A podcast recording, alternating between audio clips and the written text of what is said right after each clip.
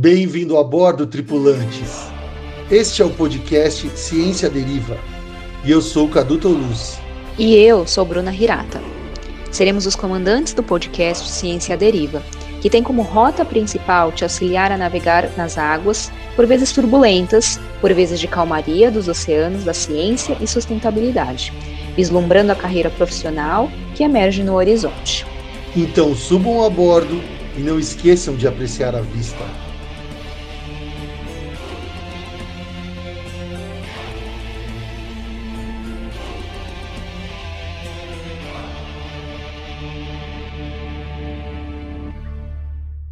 Olá pessoal, tudo bem? Aqui quem fala é Cadu Tolucci. Gente, eu estou abrindo esse parênteses antes de começar o episódio para dizer que a, o áudio da nossa querida Ana Dornelas, a nossa entrevistada é, dessa vez, ficou um pouco baixo. E eu quero pedir desculpas a todos vocês sobre isso. Nós estamos trabalhando incessantemente para tentar melhorar todo o nosso suporte técnico. E então, só gostaria de pedir desculpa mais uma vez, tá bom? Agora fique com o episódio e até mais. Olá, pessoal, como vocês estão? Tudo bem? Estamos iniciando o nosso sexto, sexto episódio do Ciência Deriva Podcast. Estamos chegando no 10, só faltam mais, depois desse, mais quatro, é isso? Ou três, eu não sei fazer conta. Mas, enfim, estamos mais perto do 10 do que do 1. Isso é um grande, uma grande alegria para a gente. Mesmo com os desafios, nós estamos é, firmes e fortes. É, e hoje a gente vai viajar. Eu acho que nessa, nessa, nesse nosso episódio vai ser um episódio muito, muito bacana e de, com certeza, de abertura de mentes. Tá certo, gente? E é isso aí. Boa noite, senhorita. Brunirata, a senhora está bem? Ou senhorita, né? Está bem? Boa noite, Cadu. Boa noite, pessoal. Tá tudo certo, tudo ótimo. Estamos aqui de vento em polpa. e hoje, especialmente, estamos muito chiques, porque temos uma convidada ilustríssima, super especial, que veio, que está longe, assim, né, fisicamente, nesse momento aqui da gente, mas sempre perto de coração, porque uhum. eu sempre estou encontrando com ela nas bancas, eu estou sempre encontrando nas reuniões de laboratório, que é a minha querida amiga Ana Paula Segantini Dornelas, que é, é, atualmente a Ana é pós-doutoranda na Universidade da Carolina do Norte, nos Estados Unidos, mas ela é formada em biomedicina pela Universidade Estadual de Londrina, tem mestrado e doutorado pela Universidade Federal de São Paulo Seja muito bem-vinda, Ana. É uma honra ter você aqui com a gente. É um prazer é, escutar a sua história, ouvir um pouquinho de tudo que você tem para contar para a gente. Ai, obrigada. A honra é minha, né? Porque é um, é um momento super especial. Eu, eu adorei a ideia de vocês. E eu conheço a Bru desde muito tempo, então é uma honra estar aqui conversando com vocês hoje. Espero, espero que, que vocês gostem. É, com certeza. Mas international, né? Vamos gostar com certeza.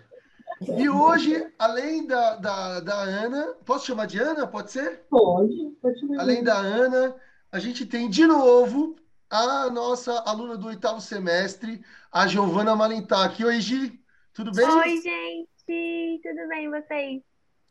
Tudo certo. Oi, a Gi vai participar com a gente desse episódio. Né? Ela participou do episódio com o Vini, agora pela segunda vez ela já está mais solta, agora já vai fazer um monte de perguntas, é. enfim. então, gente. Resolver, né? É, responder, né?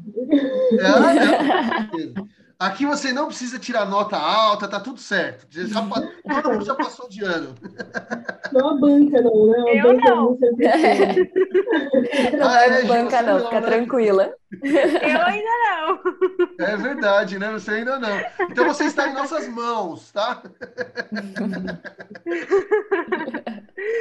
Então, gente, para começar, como de praxe, a gente inicia perguntando, pedindo, na verdade, para a nossa entrevistada de hoje se apresentar. Ana, você pode se apresentar para a galera aí, por favor? Dizer quem Sim, você é, como... o que você come, enfim.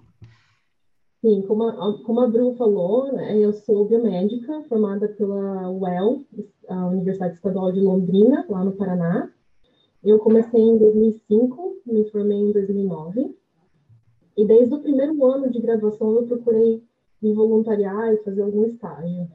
Então, eu lembro que no primeiro ano, logo no primeiro ano, eu, eu comecei a fazer um estágio na farmacologia. Eu tinha um interesse em, em, por fármacos.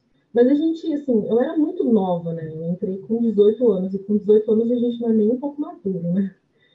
Então, quando eu passei no vestibular, eu sabia que eu queria é, ir para a área médica, mas que eu não queria trabalhar com paciente. Eu não sei, eu nunca soube lidar com situações de emergência. Você queria ser então, médica? Meus pais queriam que eu fosse médica. Mas eu nunca, assim, se vocês pedirem que eu socorra alguém, eu sou a última pessoa para fazer isso. Eu vou chorar junto, eu vou me desesperar junto, vai salvar, eu não vou. Esperar, né? Sim, e eu lembro que eu também queria muito fazer, na época do vestibular, eu pensava muito em fazer medicina veterinária. Só que a mesma coisa, lidar com urgência, ainda mais com animal de estimação, eu não, eu não ia saber lidar com a situação. Então eu decidi partir é, para biomedicina. Um pouco, e eu era, a gente é muito imaturo, né? E eu era muito imatura. Eu lembro que eu achava que eu ia gostar do curso, mas a gente, mas eu não conhecia muito bem o curso e o curso era um curso muito novo na época. Mas eu entrei, me esforcei, passei no vestibular, entrei em Londrina, no primeiro ano, comecei esse estágio em farmacologia, só que logo no primeiro, no, acho que nos primeiros três meses, eu não lembro muito bem dos detalhes, mas a minha orientadora na época teve que ser afastada para um tratamento médico. E aí todos os alunos do laboratório ficaram sem rumo. Então, assim, a gente teve todo, todo mundo teve que ser realocado. E eu fui, uh, acabei começando um novo projeto no laboratório de fisiologia. E era uma matéria difícil, mas interessante. Assim, eu não era, eu não tirava as melhores notas das provas de fisiologia. Você não era CDF, então nunca foi. eu sempre me esforcei muito. E eu lembro que, é, que nesse laboratório eles trabalhavam com neoglicogênese hepática em animais vivos. Então a gente trabalhava com, com vias hepáticas um, e era um assunto bem complexo assim. Muito. Na época. E eu gostei de trabalhar com, com, a, com a orientadora na época. Então, eu acabei ficando lá. Eu me voluntariei, me voluntariei no primeiro ano, passei para o segundo, no terceiro, e decidi que a minha tese de conclusão de curso seria ali, na fisiologia. Só que eu gostava muito de estudar aquilo, mas sempre me intrigou muito o sistema nervoso central. E eu ficava pensando, o que, que, eu vou fazer no futuro? Eu não quero ficar só na fisiologia periférica. Eu queria saber como que é essa conexão, né? O corpo com, com o cérebro, o que acontece. E ali eu, eu sentia falta daquilo. E também me formando na Biomed da UEL, o meu currículo ele era, ele era basicamente é, para pesquisador e para docência. Então, naquela época eu já não, eu já descartava qualquer ideia de ir para a parte de indústria. E eu também estava bem longe dos meus colegas que trabalhavam com imuno, com as coisas mais tecnológicas na época, né? E eu lembro que eu gostava, eu, eu, eu sempre conversei muito com o pessoal do departamento e eu comentei a minha vontade de começar a estudar o, sistema nervoso central com uma professora é, que trabalhava com isso na época. E ela disse para mim que tinha um contato de uma professora em São Paulo, na Escola Paulista de Medicina, que estava abrindo vaga para um novo projeto do laboratório e que, se eu quisesse, eu poderia entrar em contato e tentar, né? E eu, mas eu lembro que na época eu, eu falei para ela, mas eu estou muito crua, eu não sei nada de sistema nervoso central. Tem como você, tem como você me ajudar, pelo menos a treinar, a manipular animal? Porque eu não fazia, a gente não, não tinha ideia de nenhum tipo de, de cirurgia, nada, não sabia nada. Você estava no último ano, né? Eu estava no último ano de biomed, mas eu só trabalhava com fisiologia uh, hepática. Hepática. E essa professora era uma querida. E ela disse que não, claro, eu lembro que ela me ensinou a fazer uma cirurgia que chama cirurgia estereotáxica, que é uma cirurgia que a gente usa para aprender as coordenadas para acessar áreas específicas do cérebro. Hum, e ela, ela me treinou tudo eu fui preparada para fazer aquela cirurgia e eu entrei em contato com a, com a professora Eliane Beraldi Ribeiro, em São Paulo. E eu lembro que na Unifesp, quando eu comecei, não era só fazer uma prova e entrar. A gente, na verdade, passa por um estágio, um estágio probatório. Não existe de... mais? Desculpa. É porque quando eu conhecia, a, quando eu fui na Unifesp, quando fui não, não fui da Unifesp, mas tive amigos lá, tinha que fazer o estágio probatório. Não é mais assim? Eu não sei, Bruno, sabe se mudou alguma coisa? Se continua sendo estágio probatório? Eu acho que tem o estágio, mas também tem a prova. Pelo menos eu, quando entrei, eu fiz prova. Entendi. É, na minha época era estágio probatório. E fica sem bolsa, né? Prova de inglês. Oi? Cadê? Fica sem bolsa também, não fica?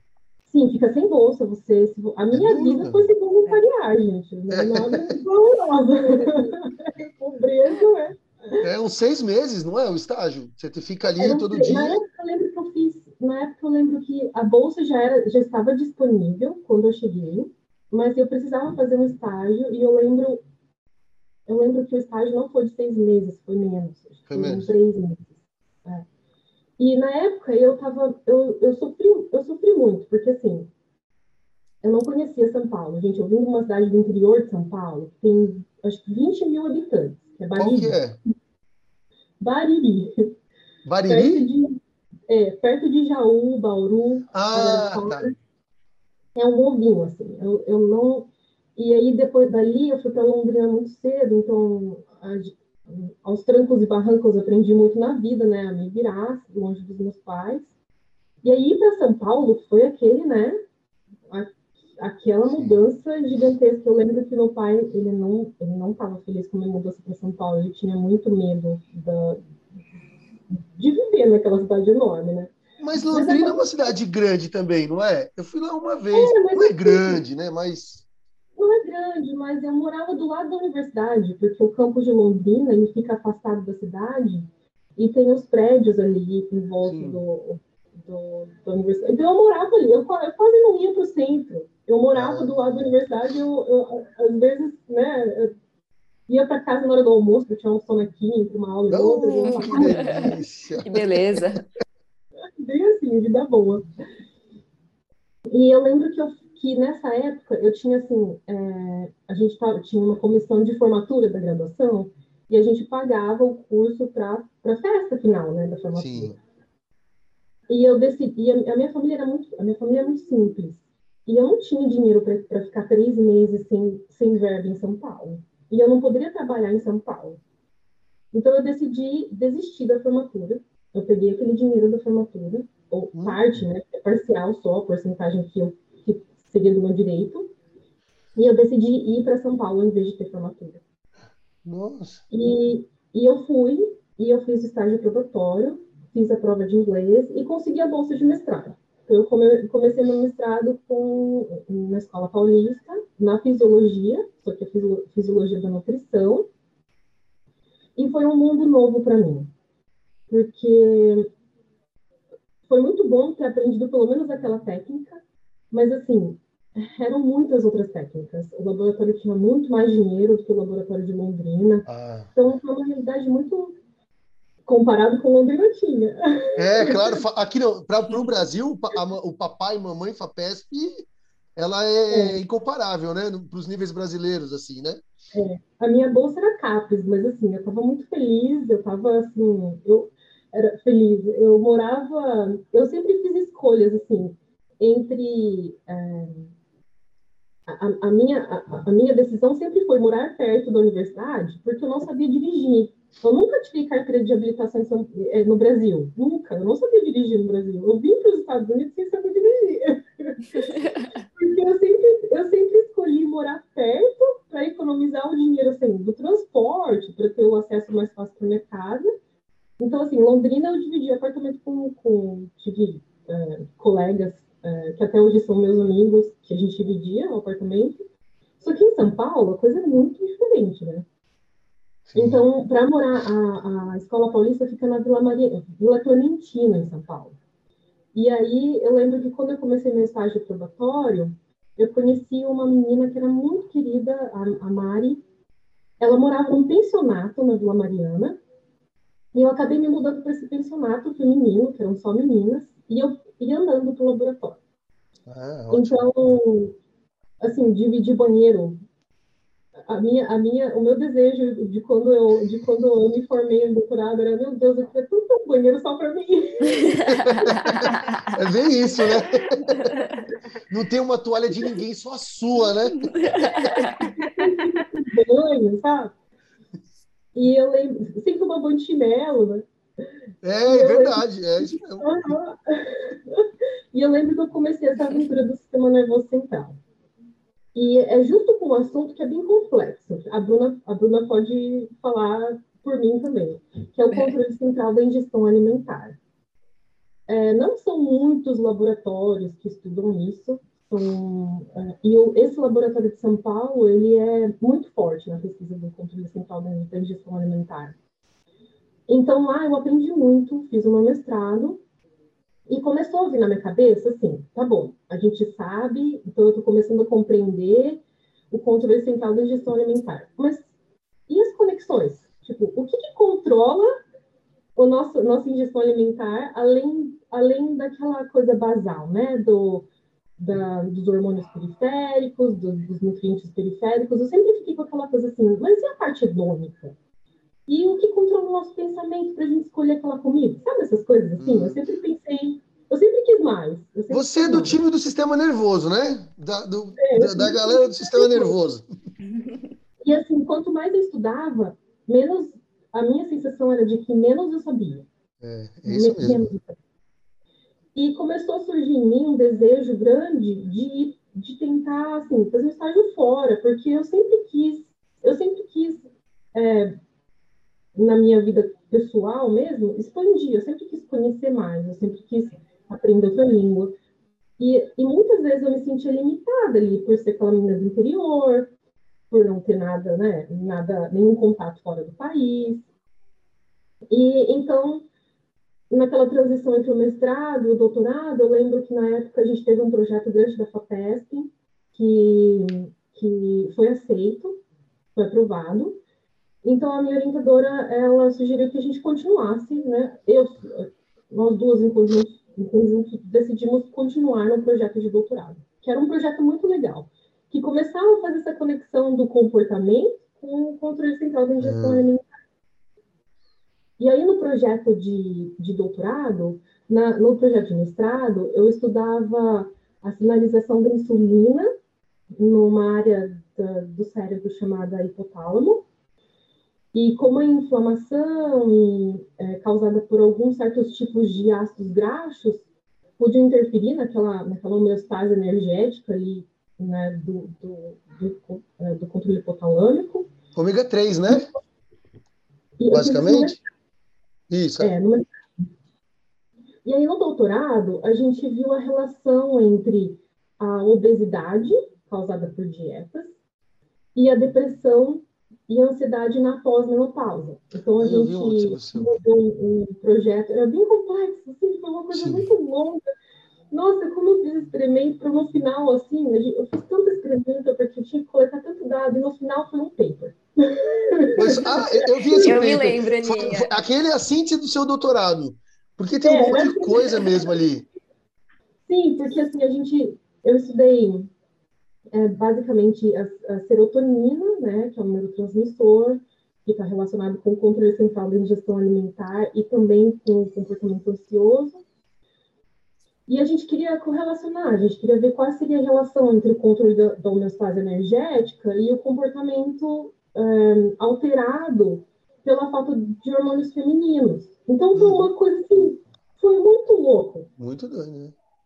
E eu lembro que, com o passar do tempo, eu fui aprendendo mais técnicas, eu fui aprendendo mais coisas, mas me faltava aquela coisa do, tá, e o controle hedônico? Tá, e, e como que.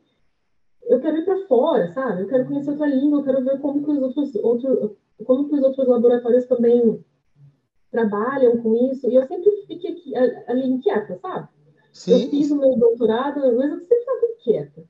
E eu lembro que eu tive uma frustração muito grande, porque eu fiz tantas coisas no doutorado que acabou que eu não consegui fazer um estágio fora. Todo mundo, basicamente, tem, tem a oportunidade de ter uma bolsa de sanduíche, você aproveita pelo menos uns seis meses ali do seu doutorado fora do país, Sim, no laboratório, para você aprender outra língua e, e- e trazer coisas novas. Nem que você não consiga fazer nenhum tipo de experimento ou coletar nenhum dado relacionado com a tese, que muitas vezes acontece, mas pelo menos para você vivenciar aquilo, né? Sim, sim, Uhum. sim. Deixa eu te E perguntar eu- uma coisa. Você estava no doutorado, mas você entrou em 2005, né? Na faculdade. Eu entrei, Eu entrei mais ou menos, eu entrei em 2000. Oi? É, eu entrei em 2005 na UEL.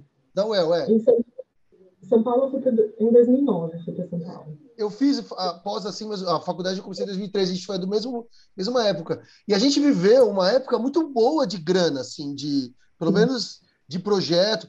E tinha saído tanto o Ciência Sem Fronteira na época, e a FAPESP Sim. tinha lançado a, a, a BEP, que é uma bolsa de estágio de pesquisa no exterior, que também é uma É. bolsa para você viajar. Eu até peguei essa bolsa, não sei se você pegou, Bruna, ou pegou Ciência Sem Eu Fronteira? peguei, era, na verdade, era a bolsa da CAPES.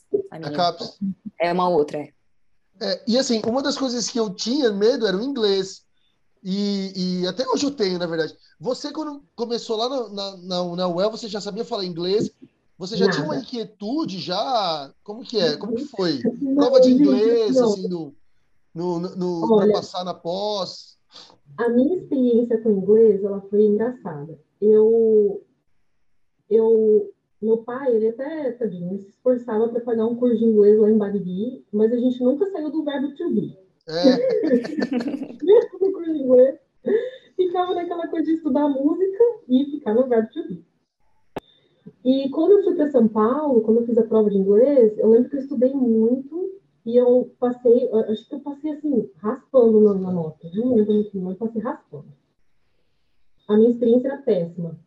E eu tinha um inglês básico para entender artigo científico, para estudar, para escrever, mas para falar jamais. Tanto que é, essa era uma frustração muito grande para mim no doutorado, essa falta do contato com a língua. né? E então eu, eu entrei num acordo com a minha orientadora e eu falei assim, tá bom, então já que eu não vou conseguir fazer um, um estágio sanduíche relacionado com a tese, eu vou usar um tempo do doutorado para viajar por conta, por conta própria para melhorar o meu inglês. Porque esse era um dos objetivos do meu doutorado. Então, assim, eu guardei dinheiro, morando lá no pensionato, o pouco dinheiro que a gente recebe, recebe da bolsa, não sei como. Fez milagre, né? Então, aquela coisa assim, né? O pai coloca um pouco de dinheiro daqui, outro parente dali. E eu lembro, gente, que em vez de pagar um curso de inglês, eu fiz uma loucura e decidi ficar três meses na Nova Zelândia. Ah, que maravilha. Gostoso lá, lindo lá, né? Foi um sonho, e isso foi uma reviravolta imensa na minha vida, inclusive na vida pessoal. Eu sei. Ô, conta pra gente o que aconteceu. Foi que eu fui para Nova Zelândia no último ano de doutorado, eu já estava com a tese pronta, eu já estava com tudo já é, escrevendo, já era no, final, no último ano. E eu decidi ir para lá e ficar. E eu falei assim: eu vou escolher uma cidade que seja bem pequena, no interior, que as possibilidades de conhecer qualquer brasileiro sejam mínimas. Não queria falar inglês, eu não queria falar português. E já, já que vai ser caro, então deixa eu aproveitar direito esse dinheiro, né? e eu escolhi ir para uma cidade chamada Nelson, na Nova Zelândia. A Nova Zelândia é dividida em duas grandes ilhas, e tem uma ilha, é, uma ilha pequena no sul. Eu fui para o norte da ilha sul. E é, a cidade chama Nelson. E eu fiquei. Quando eu cheguei lá, gente, eu não entendia nada. Eu não sabia nada. As pessoas tinham que me indicar, desenhar. Eu lembro que na Nova Zelândia eles têm o costume de tirar o sapato antes de entrar em casa. E eles têm até alguns sinaizinhos, assim, umas plaquinhas douradas, sabe? Na porta de casa, para pedindo educadamente para você retirar o sapato antes de entrar. E eu não li a placa, eu acho que eu nem entendi para você a placa. E eu cheguei do aeroporto, eles têm até uma poltrona, assim, algumas casas têm uma poltrona na entrada para você sentar confortavelmente e tirar o sapato. Hum, E eu lembro legal. que eu não entendia o que as pessoas queriam dizer. Eu só queria que eu sentasse e tirasse meu sapato. Mas resumindo, eu fui, fiquei numa, numa família muito querida, a Mary e Hugh Short, e eu naquele é, é, loucura, porque assim, eu não queria conhecer brasileiro, eu acabei conhecendo meu marido, mas ele não sabia lá. Tá vendo? Como... Pera, que ela não, não só conheceu é. o marido, mas a circunstância foi diferente. Exatamente, assim. Eu cheguei, eu estava numa fase da minha vida que eu estava assim, é, muito feliz sozinha. No auge da minha vida. De solteiro, né? Eu queria, eu queria conhecer gente, eu queria viajar, eu não queria, eu não queria nada com ninguém. Rolo nenhum, né? Quando eu cheguei lá, a Mary me disse assim: Ai, tem um brasileiro. Claro, semanas depois, né, gente? Que no começo não entende nada. Claro. Tem um brasileiro que veio para cá, que eu queria que você conhecesse. E, e, na verdade, o meu marido Antônio, ele tinha ficado nessa mesma casa que eu, só que ele tinha ido embora da casa dois meses antes de eu chegar. E quando eu cheguei, a Mary, ela me atormentou tanto que ela fez eu adicionar ele no meu Facebook hum. e fez eu mandar uma mensagem em português, claro. fez eu escrever qualquer coisa para ele na frente dela, para ela ter certeza de que eu me conectaria com ela. E eu lembro que eu escrevi a mensagem e assim: Oi, eu sou a Ana, a Mary está aqui, me enchendo os pacovás e para eu falar com você. Então, assim, é só para é só para mostrar para ela que eu mandei mensagem. Tchau. Eu estou sendo obrigada, tchau, né? eu curti, viagem, curti viagem, e aí quando eu voltei para o Brasil, eu lembro que estava tudo bagunçado dentro de mim, porque eu não queria ter voltado. Eu queria ter ficado, eu gostei tanto de ir para fora, eu gostei tanto de aprender, e eu, tava, eu não queria mais ficar em São Paulo. E eu lembro que o Antônio acabou sendo a única pessoa com quem eu podia conversar sobre a viagem, porque nenhum amigo meu tinha saco para me aguentar falando da Nova Zelândia. Então, no fundo, no fundo, você conheceu o Antônio no Brasil. Eu conheci o Antônio no Brasil, porque quando eu voltei para o Brasil, meses depois, assim, semanas depois a gente começou a conversar e assim, ficou, a gente se tornou amigo por chat, assim, conversando. Sim. E aí um dia eu cheguei, ah, quer saber? Eu vou lá para Curitiba conhecer São Paulo. Ah. E aí, ele não era de São Paulo ainda. É, é, tudo longe, né? É tudo longe. Esse casamento foi tudo longe, né? É, foi tudo longe. E eu fui para Curitiba e a gente começou a namorar no mesmo dia. Assim, foi aquela conexão. Paixão, a gente começou a namorar naquele dia que a gente se viu. Um ano depois, a gente juntou dinheiro e a gente foi lá para Nova Zelândia visitar a Mary. Ah, ela tem que ser mesmo. a gente, eles fizeram um, um, noivado surpresa. A gente, a, gente, a gente noivou lá. Olha que legal. E aí na volta, uh -huh, na volta, uh, uh, a gente ficou um ano, a Mary e Jill decidiram ir para o Brasil e a gente decidiu, ah, por que a gente não se casa? Não fazendo nada, né? Por que não? E aí a gente se casou e a Mary Jill vieram pra festa, a gente fez uma festinha muito simples, um casamento assim, foi muito simples, foi só família, mas foi muito especial. E eles passaram o lua de mel com a gente, então foi de mel em, gru em grupo. então esse berço surgiu depois da lua de mel, né? Esse berço está atrás de você. É. Tem que ser depois, né? É, não, o objetivo era só aprender um pouco de inglês, voltei com o marido. Pacote completo. Que história é. linda, aí, história linda. Ah, obrigada. Todo mundo fala para mim quando eu conto, fala, ah, você devia escrever um livro. É. Mas aí, tá funcionando. Agora a gente tem um bebê, então. É, né? Ah, o livro ainda continua sendo escrito, né? Tá e assim, voltando, né? Voltando ao, ao, ao, trabalho, à carreira mesmo, é, ali na Nova Zelândia, então você deu um zero, você parou de. Eu de... um zero. Eu pensei assim, é, eu não quero continuar. Eu, eu, preciso mudar de, assim, não mudar de mudar de áreas, não mudar de área. Mas eu, eu passei, eu fiz um mestrado, doutorado no mesmo lugar. Isso não é bom, assim, pensando na sua no aprendizado, em como você vai se adaptar a outros lugares, você passa muito tempo com o mesmo grupo de pesquisa, você publica bastante, mas você fica ali, fechado naquela caixa, né? E isso pode acabar sendo um pretexto para alguns lugares negarem, por exemplo, bolsa para você. Não, eu não vou te dar uma bolsa de, de pós-doc, você passou mestrado, doutorado, todos no mesmo Sim. lugar, né? E é você verdade. não tem uma visão ampla da, da, das coisas, né? E aí eu decidi que eu ia terminar ali, eu ia para o doutorado, e eu, eu pensei, não, mas eu queria continuar com gestão alimentar, mas ir para uma outra coisa, assim, ir para a parte mais, como eu sempre falo, para a parte mais de, do controle do comportamento, né? E eu lembro que na época eu me encantei com um projeto é, que, ia, que ia um pouco mais a fundo no controle central da gestão alimentar em Campinas. Um grupo, Isso... um grupo de, de, pesquisa em Campinas bem, bem forte nisso. Fim do doutorado, né? Fim do doutorado. Defendi meu doutorado e eu defendi meu doutorado já com planos, é, já em contato com o grupo de pesquisa em Campinas. Então, assim, eu terminei o doutorado e, e fui para Campinas sem dinheiro. Não tinha bolsa aprovada, não tinha nada. Eu fui para, assim, voluntário, escrevi o meu, o meu projeto de pós-doc, meu primeiro pós-doc, e começar a vida em Campinas. E eu tinha, assim, certeza de que ia dar tudo certo. Na minha cabeça ia dar tudo certo. Só que quando eu cheguei em Campinas, a minha realidade foi, foi outra, assim. Foi muito bom, a minha experiência foi muito boa. Acabei, eu acabei, é, eu escrevi um projeto, ele não foi aprovado, mas no tempo que eu fiquei, eu fiquei oito meses lá, num, num pós-doc voluntário, né? E foi um tempo bom, porque eu fiz contatos e eu acabei, é, a minha colaboração lá, voluntária, acabou é, é, produzindo um paper super importante, que era um paper em conjunto com a USP São Paulo, e a gente acabou estudando naquele paper a influência da poluição do ar ah, no, no controle central da gestão alimentar. Foi muito legal, foi um paper muito legal.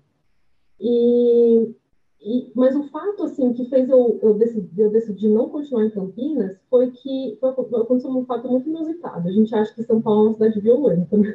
eu morei em São Paulo e nada nunca me aconteceu. Nada, nunca me aconteceu. E eu lembro que eu fui para... eu é, Esse laboratório estava abrindo... Um, era uma professora jovem, ela tinha acabado de abrir um novo laboratório no campus em Limeira. Então eu ia, assim, eu fazia experimento... É, eu ia para Campinas ajudar em experimento, aí às vezes eu ficava em Limeira para ajudar a, a, montar o laboratório, algumas vezes para São Paulo para coletar amostra, então eu ficava ali, sem dinheiro. Dureza, hein? Pagando para trabalhar. Sim, clássico. Foi muito legal. E só que aí, num, num desses dias, numa tarde mineira, o, o campus ele fica numa região que não é considerada perigosa, mas a, a, universidade, o campus era novo, então a universidade não tinha muito controle de quem entra, quem sai, e é muito calor. E eu lembro que eu deixei, eu costumava entrar no laboratório e deixar a porta aberta. E, e tinha uma antessala pequena, assim, na porta de entrada, que era uma salinha de cirurgia, e eu estava ensinando cirurgia estereotáxica para um aluno novo.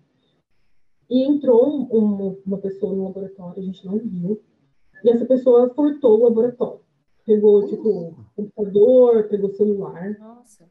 Nossa, ela eu... pegou computador? Uhum, pegou um notebook do laboratório. Putz. E aí eu lembro que a gente viu essa pessoa saindo, a gente foi atrás, porque não, a gente não estava esperando ninguém entrar no laboratório. E, e acabou assim, que aquilo me frustrou de uma forma. Eu falei, olha, eu estou morando em outra cidade. Naquela época minha família tinha se mudado para Limeira, então eu estava morando com os meus pais, casada meu marido em Curitiba, eu sem dinheiro, meu marido. Não, eu decidi que não, não estava certo assim. E aí eu desisti de tudo. Eu pensei, não, eu vou passar a régua de novo e eu vou tentar começar a minha vida perto do Antônio. E eu lembro que eu fui assim, cabisbaixo, sabe, cachorro que, que sai, que cai da mudança, assim. Não queria voltar para São Paulo, mas eu, eu não queria também ficar dependendo do meu marido, porque, né, e aí eu decidi que eu ia entrar em contato com algum pesquisador da Federal do Paraná para ver se eu podia continuar com um projeto relacionado com o meu doutorado. E assim, quem sabe no futuro eu conseguir ir para fora. Foi, era, era a minha ideia. Minha você ideia já tinha um horizonte já desde o doutorado, né? Como você falou, de que você precisava sair. Eu eu queria sair, eu queria conhecer, porque eu via tanta gente falando da pesquisa internacional, né? Eu acredito assim, a ciência, é, toda a ciência que a gente produz é um conhecimento que é universal. E eu queria, eu queria é, poder participar de, de algum de grupos ou, ou colaborar com gente que tinha uma mente mais aberta também. Não ficar só ali no Brasil, com a pouca verba, fazendo acontecer com o pouco que a gente tinha. Eu queria conhecer, eu sempre gostei muito de estudar, eu queria estudar mais, eu queria conhecer mais. Então, eu fui para o Paraná, e eu lembro que eu escrevi, eu escolhi, eu não sei se a gente às vezes tem muita sorte, ou se a, a gente é abençoado mesmo, mas eu escrevi um e-mail para um professor que, assim, ele caiu como uma luva na minha vida. Ele, era, ele é uma pessoa muito. É, ele, ele é um psiquiatra, mas como ser humano, ele é uma pessoa muito boa.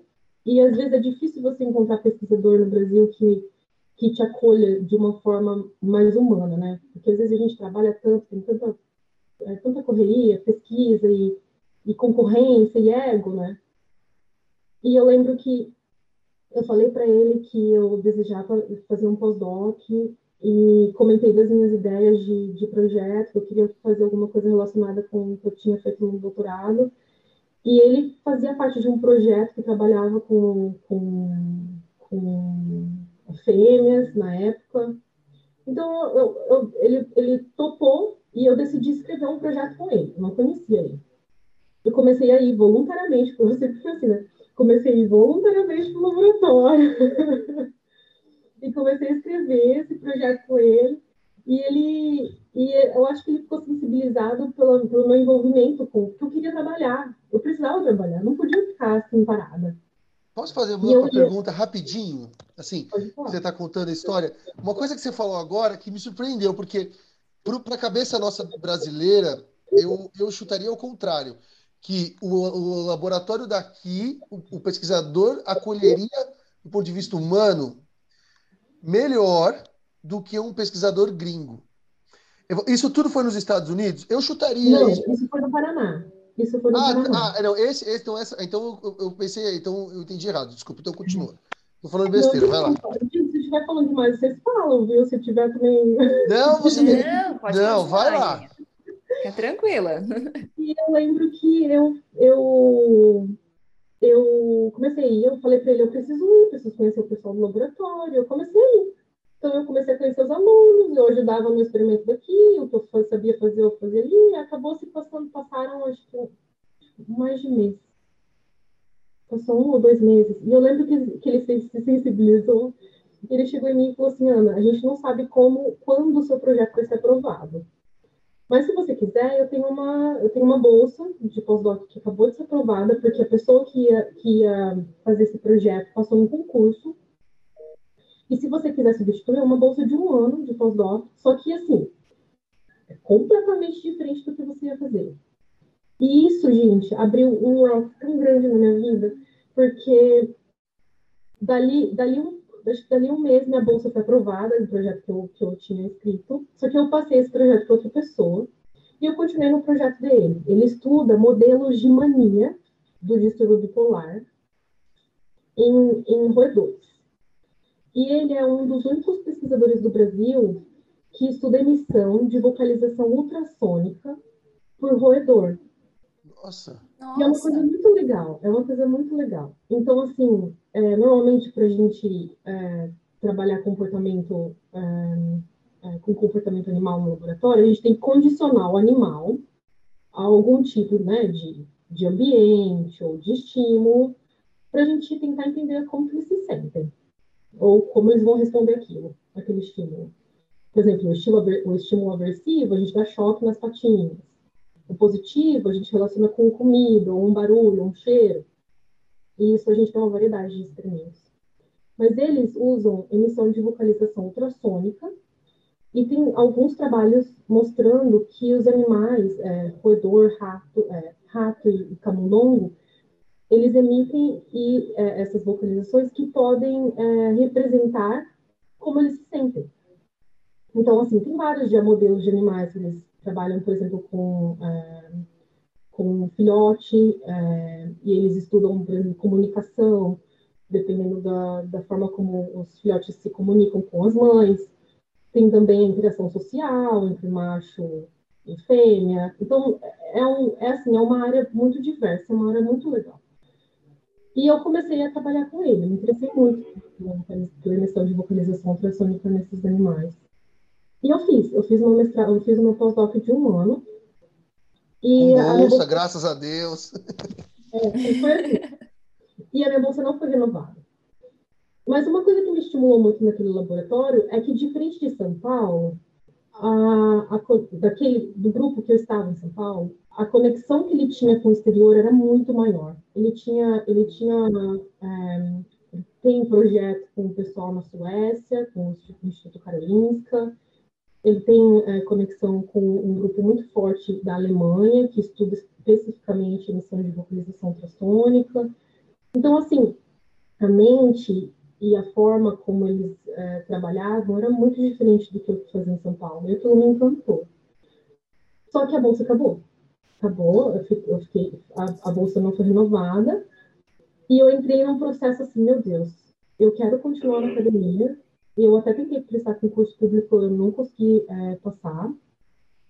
E eu ficava assim, eu preciso tentar um pós-doc fora, eu preciso realizar esse meu desejo de ir para fora, eu preciso continuar minha carreira de uma forma que no Brasil é, é uma pena, me formei no Brasil. Eu gostaria muito de voltar e aplicar todo o meu conhecimento no meu país, mas não existem possibilidades agora. É muito difícil mesmo. É muito difícil. Muito difícil. Então, eu, eu fiquei lá, eu continuei trabalhando voluntariamente depois que minha bolsa acabou. E surgiram é, é, várias oportunidades, porque é, eu comecei a trabalhar com outros professores do mesmo departamento e comecei a aprender outras técnicas e comecei a ajudar em outros experimentos, assim, esperando uma bolsa, um projeto que tinha escrito ser aprovado. E que a. Eu tô falando muito lembro aqui, né? É, eu comecei a fazer estágio no laboratório, é, porta do lado, assim, porta com porta, com um professor que, que tinha uma técnica muito legal no laboratório dele, que chama é, voltametria cíclica. É, em inglês Como chama, Ana? Fast Scan Cyclic Voltammetry. Eu posso colocar aqui no Ai, cadê? Posso mandar mensagem? Posso. Pode, claro.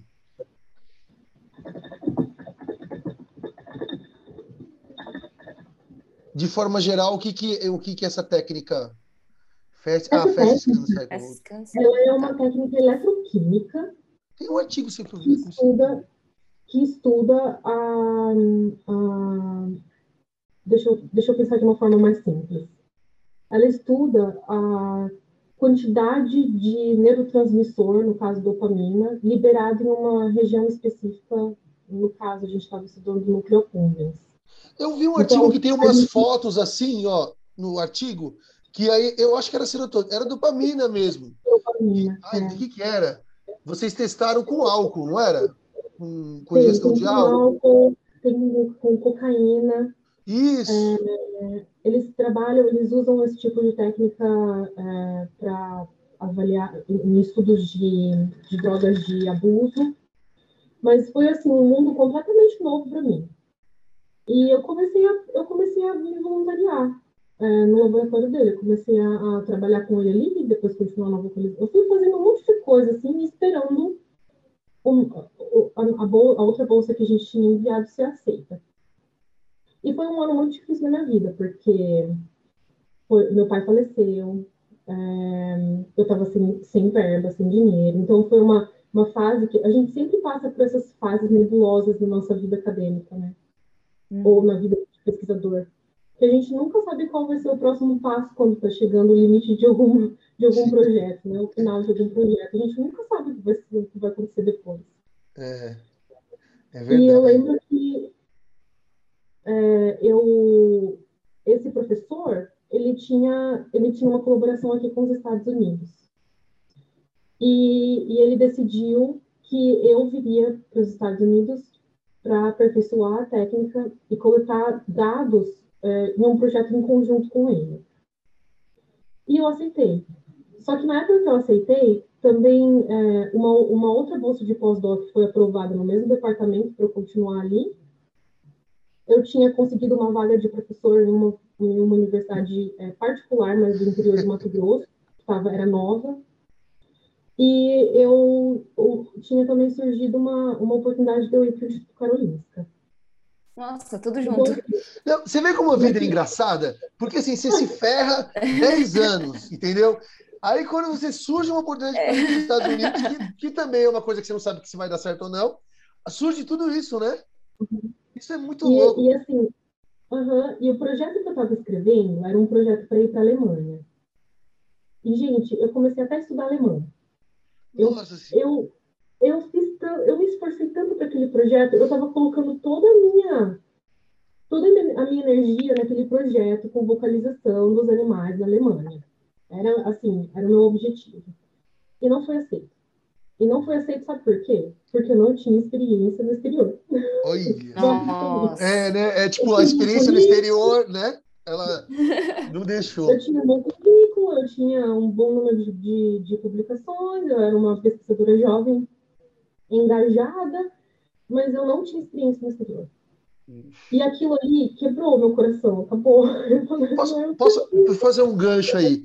Você está contando, você, ó, quando a gente está na faculdade, é muito normal, sobretudo quem está na biologia, na, na, na, na biomed também, é normal você fazer as coisas de graça. Faz parte. Por exemplo, esse projeto do podcast, eles, é, é, ninguém paga ninguém aqui, tá todo mundo trabalhando, a gente conversa no WhatsApp Totalmente inteiro, voluntário.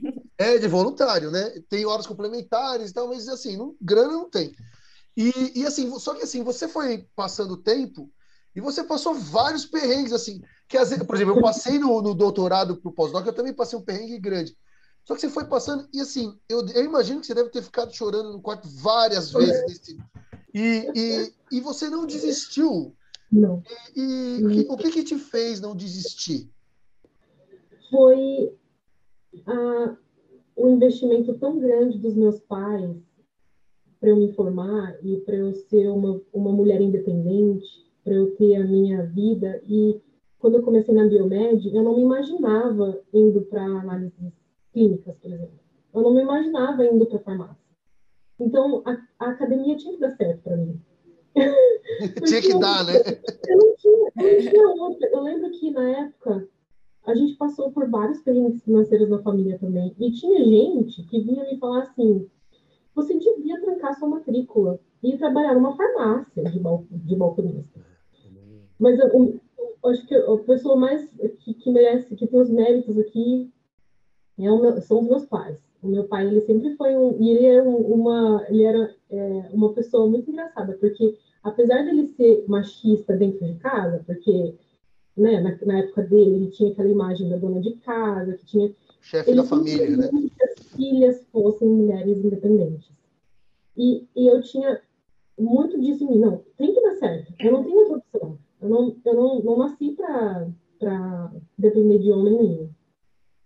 E eu, e eu sempre tive o apoio dele. Então, nos momentos de perrengue, apesar de ele ter pouco dinheiro também, ele fazia das tripas coração para me ajudar.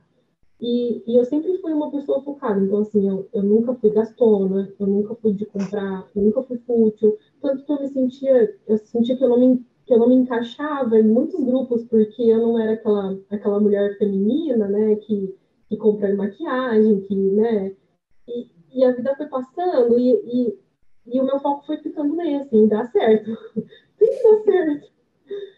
Então foi uma vida de, assim, acadêmica de, gente, foi muito, foi muito estágio voluntário, eu fiz muita coisa voluntária muita, muita de trabalhar assim, as oito horas por dia, de lavar caixa de animal que nem era meu, mas eu estava lá, eu estava é. ajudando, eu sempre estava colaborando. E aí acabou que eu decidi, em todos os lugares, eu decidi vir para os Estados Unidos sem conhecer, mas eu decidi vir pensando que era um país que, se meu marido viesse, com o tipo de visto que a gente vem, ele poderia ele poderia é, fazer trabalhar, ele poderia estudar, é, não ia ficar, por exemplo, fechado dentro de casa se fosse para a Alemanha ou para a Suécia, entendeu? Uhum. Então, sem pensar em projeto, sem pensar em nada, comecei a pensar como família e como aquilo também ia ajudar no meu desejo de conhecer mais sobre o sistema nervoso central. Sim. Que ano que você foi para os Estados Unidos, Ana? Eu vim em 2018. 18. 2018. Você já foi Eu pensando em não voltar? Não, eu não. eu- gente, eu vim com uma mala de mão. Eu não tinha. Eu, eu vim com uma mala, eu vim com uma mochila e uma mala que- de, de, de pouca roupa. Eu vim para ficar sete meses. O projeto era de sete meses nos Estados Unidos. Pe- Peraí, peraí, calma. Peraí, agora você, você disse que tinha um visto, que era um Sim, foi- visto é o- de trabalho. não, é o visto J, que é um visto de visitante, um scholar. É um visto que é um visto de não imigrante. Que normalmente quem vem para pós-doc, para estágio no, doutora- eh, no doutorado, tem esse visto emitido pelos Estados Unidos. Então, o Achei que J1. fosse outro tipo. E ele se Não, aplica não. ao seu marido, né? Sim, e aí meu marido vem como J2, que é meu dependente, e como J, por não ser imigrantes, os Estados Unidos permite que você tenha, faça um pedido para emitir uma permissão de trabalho para o companheiro, e ele pode estudar, ele pode viajar, ele pode trabalhar, e claro, sempre pagando muito imposto. E aquela coisa das- de, de sei lá quantas horas por semana para ficar na escola e teranã, você já pode tentar fazer seu dinheiro mesmo, né? E, Sim, é, você pode, você pode se, assim, gente, uma coisa que a gente tem muita ilusão no Brasil é de que a gente vai, vai mudar do, do Brasil e vai ficar rico. A É. gente tem essa impressão, não, eu vou ficar rica. Não vai, gente. As coisas são muito caras, é tudo muito. O salário é bom, o salário é bom, mas assim, o aluguel é caro. A saúde, não fique doente. sobretudo aí, né? Você tem que, você paga também plano de saúde ou tem pela universidade, Eu- Ana? a universidade paga o meu agora, Ah, é? mas eu pago do Antônio e eu pago da minha filha. Ah, tá. E assim, ó, o da minha filha é quase 400 dólares mensais. Nossa, é caro. Caro. Mas mesmo assim, o valor de um parto natural, sem, sem uso de nenhuma droga, é em torno de 10 mil dólares. Nossa. Claro, o- claro, o- Pra o- chamar uma ambulância já é um absurdo de cara, né? tem gente, tem gente que não chama ambulância por, porque não quer pagar a conta. Isso é que uma pede, loucura aí, né? Mas é a cultura deles, eles Cara. acham, uma É a parte acha deles, assim, que tem que é caro. pagar. é caro viver, Tem é caro viver. É. É. E aí, quando eu vim, eu vim para esse laboratório que trabalhava com essa técnica ah, de voltametria. E eu cheguei, na verdade, para fazer essa técnica em animal acordado. Então, assim, a gente ia condicionar o animal e estudar o quanto de dopamina aquele animal liberava ali, enquanto ele fazia aquele, aquele comportamento. Era um projeto que a gente tinha no Brasil a ideia de estudar como o hormônio. é- é existe um metabólito da progesterona, que chama alopregnanolona, e essa droga ela é um agonista de GABA, de receptor GABA. Então, ela já é uma droga aprovada para tratar, por exemplo, depressão pós-parto. Mas a gente não sabe, por exemplo, se ela poderia é, ser usada para ajudar no, no tratamento de abuso de drogas. Por exemplo, cocaína, droga que tem é, é, drogas que têm um tratamento muito, muito complicado. Na verdade, não tem tra- tra- tratamento algumas vezes. É padronizado, né? Sim, então eu vim para esse projeto para estudar a ação desse hormônio sexual, desse metabólico de hormônio sexual feminino é, na transmissão dopaminérgica. Foi uma coisa muito diferente do que eu fiz. Então, assim, ó, eu fiquei a minha vida toda em fisiologia e vim, fui para o Paraná, não deu certo meu projeto da fisiologia, comecei a estudar farmaco e emissão de vocalização ultrassônica, e eu achava ali que eu não ia me encaixar em lugar nenhum. Meu Deus, eu sou um puzzle, eu sou um. Ninguém vai aceitar meu currículo em lugar nenhum. E aí eu vim para os Estados Unidos por opção, assim, foi o que aconteceu na época. Não foi uma escolha minha, não planejei vir, assim, ai, não, eu quero ir para os Estados Unidos, eu quero ir para aquele. Não foi, foi uma coisa que aconteceu, foi sorte, talvez. E eu batalhei. Quando eu cheguei aqui, eu já tinha treinado no laboratório do Brasil como fazer a técnica. Então acabou que eu vim, eu fiz o máximo de experimento que eu podia. Eu lembro que meu marido reclamava de mim, ele falava assim: Nossa, você saía de madrugada e voltava à noite. Coitado, ele tinha. Mal encontrava em casa. É, eu só tinha sete meses, a gente não tinha, né? E uh, foi sorte, encontrei gente que ajudou muita gente, que recebeu a gente. E aí eu lembro que, de novo, lembro que o que aconteceu foi que, quando eu cheguei, essa professora que me recebeu, a Donira, ela bem humana, muito parecida com, com o apoio que eu tive no Paraná. Ela chegou em mim e ela perguntou da minha história.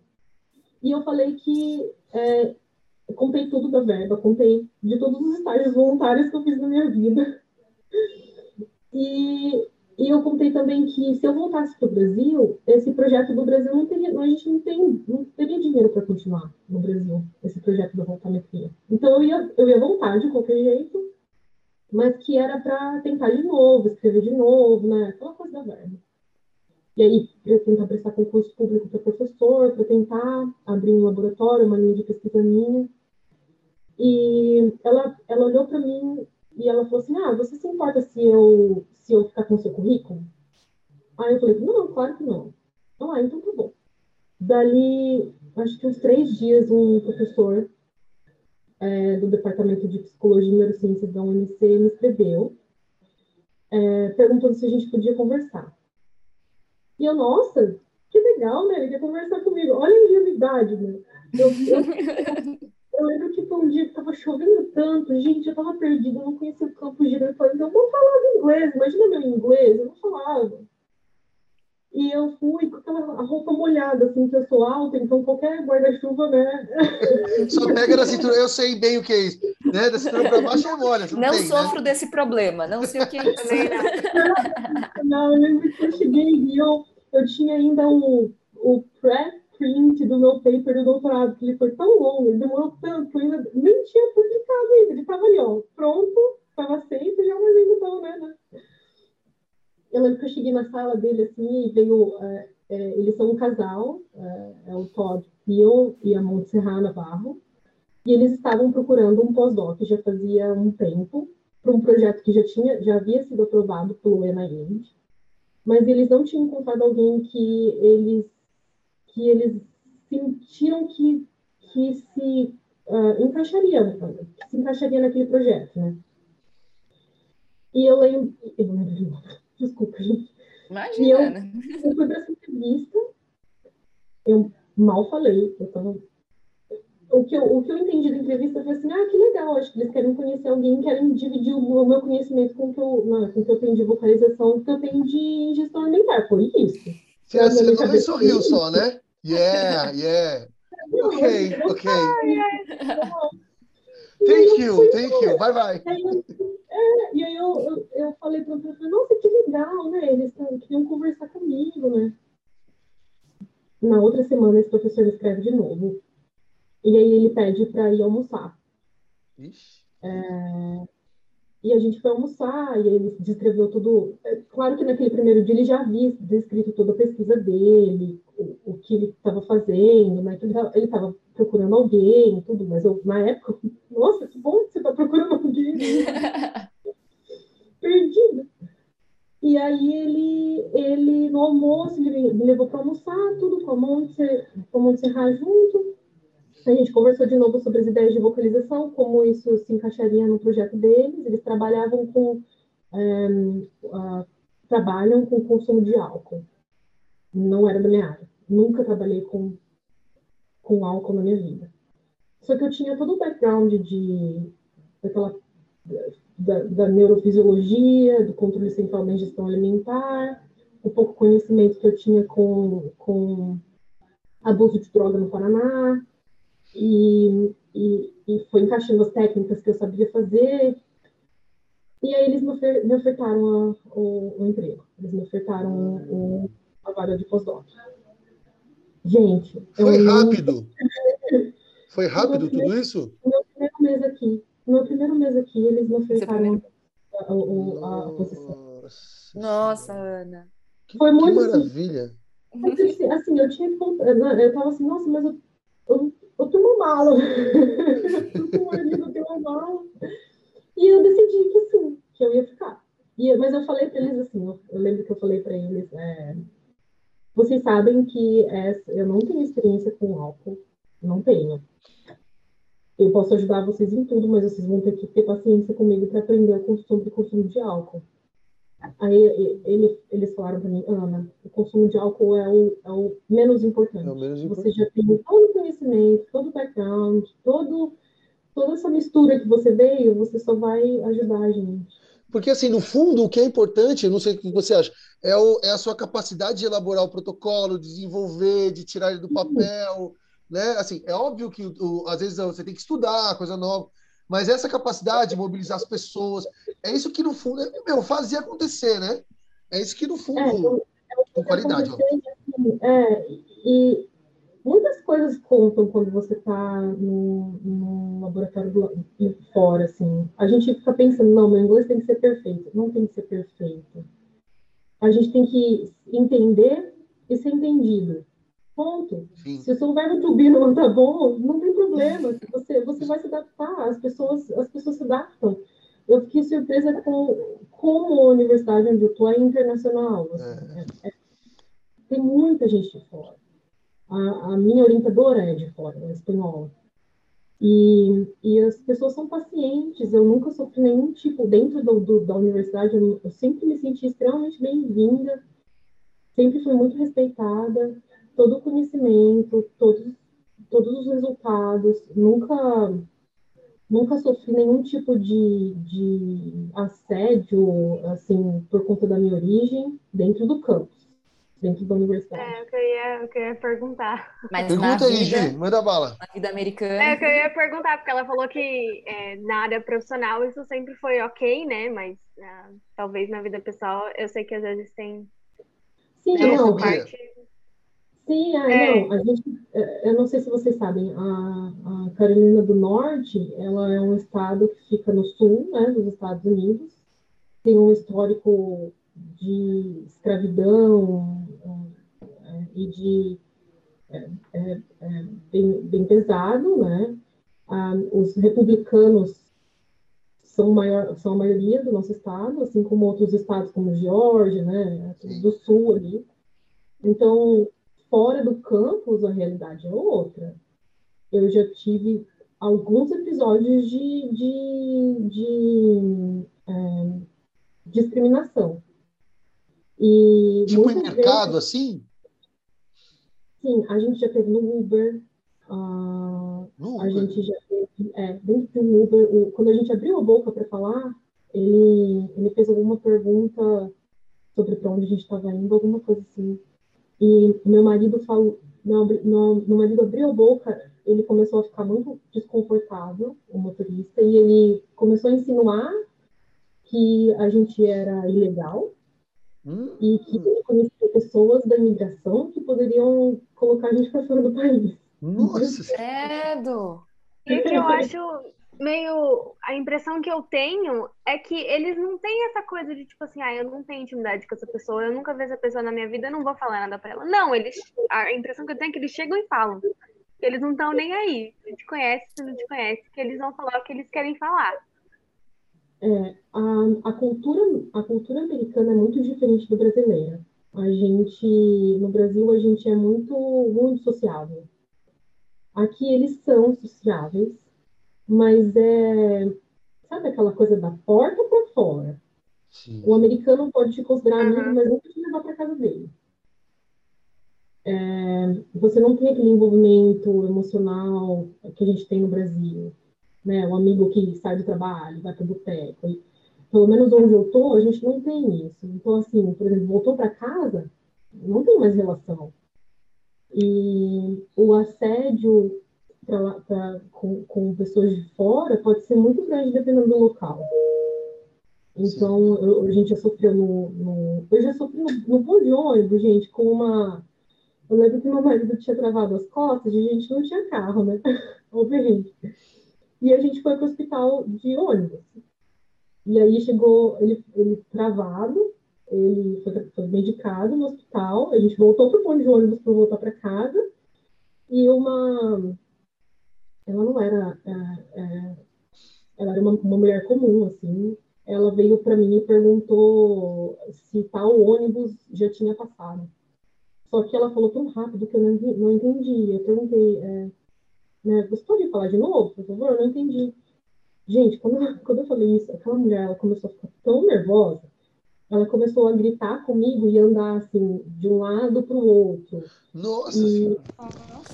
Só que o mais engraçado foi que eu fiquei morrendo de medo, porque eu fiquei, fui para um canto e ela nervosa, e ela falando várias coisas que eu não, não, não continuava não entendendo, mas eu sabia que ela estava estressada com a gente ali. A gente colocou o pé dentro do ônibus, ela pegou o mesmo ônibus com a gente e ela voltou completamente ao normal. Uma Karen da vida. É, são situações que acho que vão acontecer. Como que vocês tiraram, como que vocês lidam com esses, com esses episódios? De forma geral, não um específico. Tirou de letra, dá risada no final? Não, eu, eu, eu ignoro, assim, eu, eu eu simplesmente olho para a pessoa e eu, eu, eu saio de perto. Nunca eu abalou sua confiança para trabalhar, para viver aí e tal? Ah, você pode repetir sua pergunta? Nunca abalou a sua confiança, assim, para viver, fazer as coisas? Isso nunca se Não, misturou? mas assim, eu tenho alguns receios. Né? Eu, eu, tenho, eu tenho uma coisa que a gente não tem no Brasil, é a violência. O meu marido costuma falar isso. Aqui, quando o negócio acontece, é sério. Então, se uhum. acontece, por exemplo, a, as pessoas têm arma aqui. Todo mundo tem arma aqui. É uma coisa que eu morro de medo. Sim, a gente teve situação da. Uh, eles, uh, a universidade tem um sistema de segurança que qualquer caso suspeito, eles emitem alarmes uh, no nosso celular, alarme no e-mail, e eu já tive situação de, de me trancar na sala de experimento porque tinha uma pessoa armada dentro do, do campus. Nossa. E, e isso, isso acontece, gente. É, é, é, uma, é um tipo de violência diferente, né? Eu nunca vi é. Então, assim, é, o, o, o, problema da gente no Brasil é que a gente tem a nossa síndrome do cachorro vira-lata. Tem. E a gente uhum. acha que o não é bom, que a gente vai ser sempre pobre, que nada dá certo. E que, e na verdade, quando você coloca seu pezinho para fora e você começa a observar, não, não com aquela com o olhar do turista que vai para Disney, mas, do, mas do trabalhador, né, da pessoa que vem para trabalhar, é, é, é muito é, é, sofrido, é difícil, é, tem também a parte emocional, ainda mais agora durante a pandemia, né, que simplesmente é impossível viajar, é impossível ver, ver família. Então, a, a carga emocional nesses momentos, eu, eu penso assim, ah, eu não queria viver nesse tipo de situação. Às vezes eu penso, ah, eu queria ir para um lugar que, que assim, eu, eu me sinto completamente segura aqui, gente. Eu saio caminhar, eu largo a, a porta, fica destrancada. Mas é, tem alguns momentos assim que eu, eu não queria ter que passar por esse tipo de situação. Eu não queria ter medo de pessoas armadas. Sim, é uma coisa é, estranha, né? É, é ô, Ana, deixa, deixa eu te perguntar. A Gi caiu, mas acho que daqui a pouco ela volta. É, é sobre isso que você falou da síndrome do vira-lata, eu queria é, é, conversar um pouco sobre isso, porque já deu mais de uma hora, daqui a pouco a gente tem que fechar. Não, não, mas a gente está. É para tá você estar. Tá, é, você Fica é super simpática, a gente ficaria aqui duas horas aqui. a gente mesmo. fica mais preocupada com você, que tem a neném esperando. É, não, fico... o, o, meu amigo, meu, o nosso, nossos amigos e meu marido estão dando conta de. tá tudo certo, né? Então, essa, essa coisa, por exemplo, quando a pessoa vai pro, sai daqui, você, você mencionou ao longo da conversa, ela pensa assim: eu vou para fora, para o país desenvolvido, vamos dizer assim, primeiro mundo. Então eu vou ganhar dinheiro e, e, e a gente vê a, aquele, aquele cara, aquela pessoa, parece que ele ele está sempre certo, que as ideias são certas, que eles são mais avançados e taranã, taranã, taranã. Quando você chega aí, assim, eu queria que você pontuasse mesmo duas, uma coisa, sei lá, que foi uma, uma expectativa é, positiva que você não se viu e uma expectativa negativa. Por exemplo, eu acho que se eu fosse para Carolina do Norte, eu não sei se eu daria conta do clima. Não sei. Para sempre, eu não sei. Dizem que para sempre é melhor, porque para eu ficar um ano e voltar é uma coisa. É igual eu sou gordinho, então eu faço regime e eu sei que eu vou parar o regime, entendeu? Aí eu posso voltar a comer. Só que, entende? Aí você vai e volta, é uma coisa, né? Mas para sempre é uma outra perspectiva de, de, de vida, entendeu? Você tem um filho, seu filho vai para a escola, né? Então eu queria que você pontuasse um ponto positivo e um negativo, ou dois, sei lá, que você tá. achar que, que é válido para as pessoas ouvirem. Ok. O ponto positivo de trabalhar aqui nos Estados Unidos e de viver aqui é, com certeza, é, a verba e como a ciência é levada a sério e as possibilidades de trabalho fora do laboratório também, porque aqui você pode expandir, por exemplo, você pode trabalhar na indústria, mas você também pode trabalhar como escritor científico. Você pode trabalhar como um assessor científico em outro laboratório.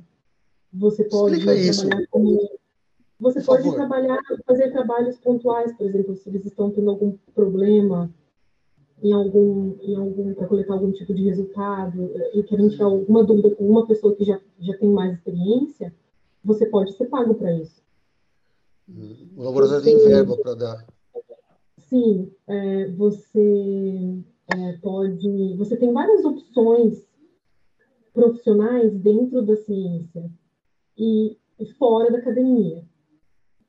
E, e outra coisa que é, que é muito diferente do Brasil, gente, que faz toda a diferença, é o dinheiro. Aqui, quando eu vim para o laboratório, eles não tinham o aparelho para comprar, analisar a vocalização, emissão de vocalização ultrassônica nos animais. E eu lembro que eu fui toda tímida e eu, eu dei o valor, assim, olha, esse valor, tipo, eram 8, 9 mil dólares. Ah, não, tudo bem. No outro dia já compraram, dali uma semana já estavam lá. Que coisa linda. Que coisa... Não, eu lembro, eu lembro assim que eu estava num laboratório, não sei, é, sabe assim, sabe assim, ah, vai, chega o reagente, acabou. Aí eu lembro que o cara foi numa maquininha tipo de coca, assim, ó, pá, botou o cartão assim, pum. Negócio que isso aqui no Brasil, eu, eu, eu trabalhei na USP, então tô do- das mais né, tradicionais e que tem mais dinheiro. Não existe. Aí você vai chamar, pedir um kit. Aí demora é, dois meses. Você já passou por isso, né, Bruna? Aninha, também? sabe o que eu lembrei? Da história do HPLC. Jesus. Que assim, tinha um HPLC de sei lá quantos mil anos no laboratório, precisava arrumar o HPLC e nu- nunca tinha dinheiro para o HPLC. Eu sei que eu saí do laboratório, acho que o pessoal que está lá e até hoje não tem o HPLC. É, virou relíquia, né? Tá lá. Mas assim, a, a- então a, a parte positiva de trabalhar como cientista é o seu reconhe- e o reconhecimento do seu conhecimento também. Acho que no Brasil a gente muito muito uma coisa do Brasil, do brasileiro, talvez do latino. Você, uma pessoa faz uma apresentação e a gente critica. A gente critica o modo como falou, a gente critica o slide, a gente critica a informação, a gente critica Aqui, eles olham para o lado positivo. Qual foi o conhecimento que você gerou? Quais foram os resultados que você coletou?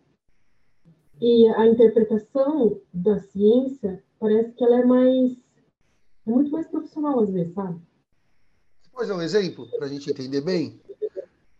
Por exemplo, você vai apresentar um seminário no departamento e às vezes você está nervoso e você erra. Você erra inglês, você erra. No final, nin- ninguém comenta sobre o seu inglês ou sobre os seus slides. Ou... Todo mundo fala, nossa, olha só aquele resultado que ele coletou, que legal, olha, como que dá para aplicar isso na minha pesquisa? Ou quais seriam os próximos passos, sabe? Não fica aquele, aquela tensão da cobrança que sempre existe no Brasil. Sim. Não sei se você sente da mesma forma. Não entendi, desculpa. Eu não sei se vocês, se vocês sentem da mesma forma, assim, toda vez que vocês vão fazer ou apresentar alguma coisa, vem aquela, aquela sensação de que a gente vai ter enxurrada de críticas. Sim, sim, sim. E a gente Eu meio que vai isso. preparado só para isso. É, só pra Para tomar né? porrada, é. Meio que uma vontade, né? Assim. Agora, na vida pessoal, uma coisa positiva de morar fora, morar aqui nos Estados Unidos, é a qualidade de vida. Apesar da violência, no sentido do assédio ah, ah, do, de, com armamentista, essas coisas, mas eu posso caminhar, eu posso sair caminhar, ter o meu celular na minha mão, é, um iPhone, que seja, não tenho iPhone, mas posso estar com meu tênis de marca, eu posso deixar minha porta destrancada, sair, voltar, minhas coisas vão estar ali, ninguém mexe nada. Então, a, a- a qualidade de vida é muito boa.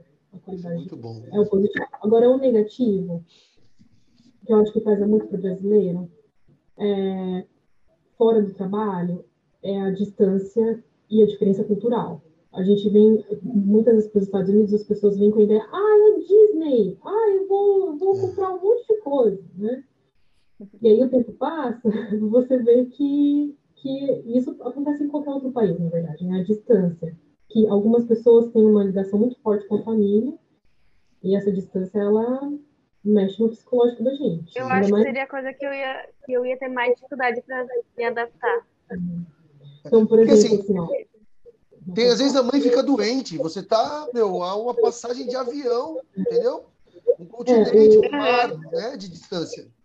O é meu marido, o meu marido, a avó do meu marido, meu marido, ele foi, ele foi, ele teve duas mães. Ele teve a, a mãe, mas ele também morou muito tempo com a avó. Então, ele tinha uma relação. Eu também. A avó dele faleceu e ele, ele, não pode viajar por conta do, do Covid. Então, ah, teve assim, isso, né? Teve, então, assim, o estresse. Gente, eu pari uma criança e eu, eu, não tenho nenhuma avó aqui, não tenho nenhuma, nenhum familiar. Era, Ninguém era conseguiu... isso que eu perguntar. Como é que né, sendo ser mãe de primeira viagem sozinha, né? Você e o Antônio. Isso dá outro podcast.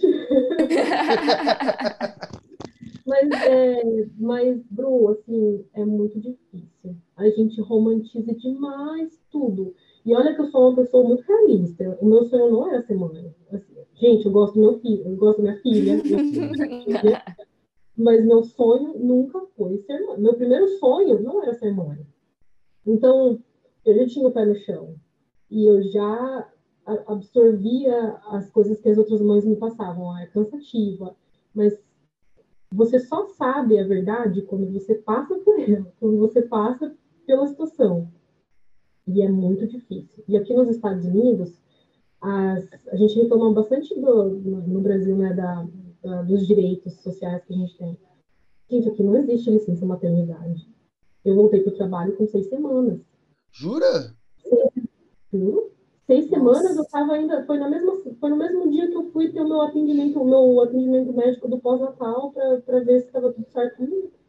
Você tentou falar com o seu, com o seu chefe aí, com o pesquisador-chefe do seu não, laboratório? Não, eles são extremamente queridos, eles são, eles são muito presentes, eles falaram para mim, é, não precisa, porque não, a gente não bate ponto, né? Mas, é, mas a gente tem que produzir.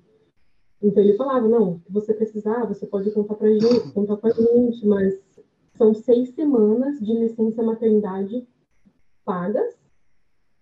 E se eu quiser, eu posso ficar mais semanas, mas aí é, não pago. E o direito que eu tenho é que se eu quiser ficar até um ano é, de, em licença maternidade, eu posso, sem receber meu salário, e o único direito seria que eles teriam que, que manter o meu, o minha vaga no trabalho.